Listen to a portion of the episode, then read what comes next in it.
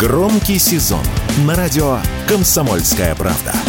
Весь мир услышит Россию. Весь мир услышит радио «Комсомольская правда». В России продолжает держаться повышенный спрос на автомобили с пробегом. В сентябре продажи подержанных машин выросли более чем на 10% по сравнению с сентябрем прошлого года. Всего было продано около 510 тысяч автомобилей. Такие данные предоставило аналитическое агентство «Автостат». За год было продано более 4 миллионов таких авто, что почти на 25% больше, чем в прошлом году.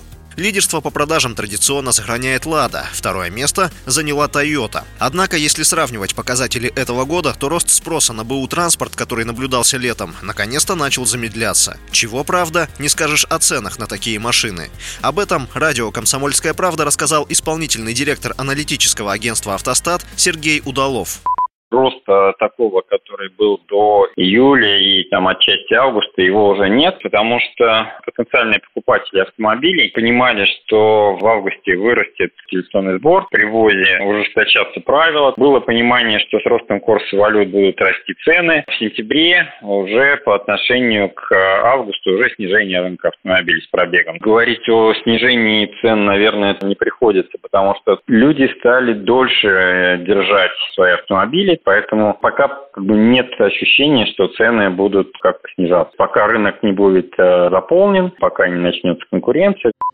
По мнению некоторых экспертов, рост цен в скором времени может затормозиться не только по мере наполнения рынка, но и просто потому, что люди не захотят покупать подержанные автомобили по завышенной цене и продать их будет нереально. Такое мнение радио «Комсомольская правда» высказал автоэксперт Андрей Ломанов.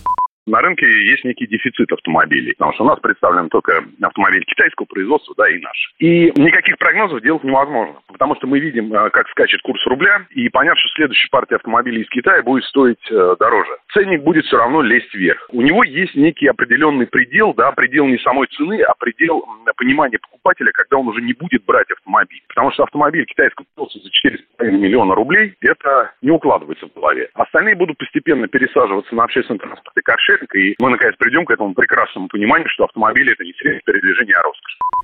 На фоне ухода иностранных брендов российский авторынок продолжает пополняться новинками от азиатских стран. Так, в этом месяце запланированы продажи китайского седана Ливан S6 Pro и кроссовера Хайма 8S. А до конца года на отечественный рынок должны прийти кроссовер от Чанган, обновленные Exit LX и VX, а также рестайлинг Geely M Grand, которые восполнят как минимум часть дефицита. Василий Воронин, Радио «Комсомольская правда».